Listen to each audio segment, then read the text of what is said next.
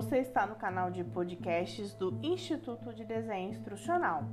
Neste episódio, nós vamos compartilhar com você sete dicas para envolver e motivar alunos adultos ocupados. Seus alunos estão sempre com pressa?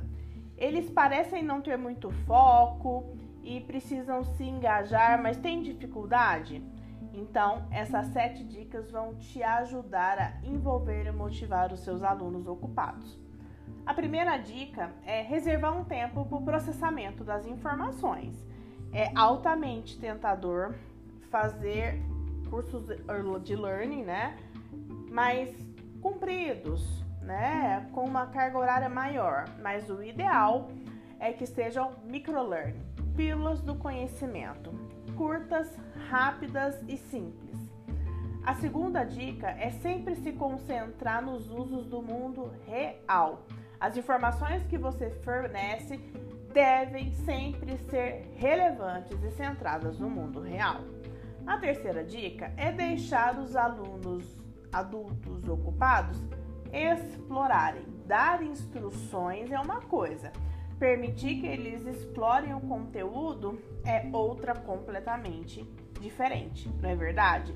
Então, torne o seu curso online flexível. Dê o controle para os seus alunos escolherem o que querem ver, como querem ver, qual ordem querem acessar. A quarta dica é considerar o histórico e as experiências desses alunos adultos. Desenhar de maneira personalizada.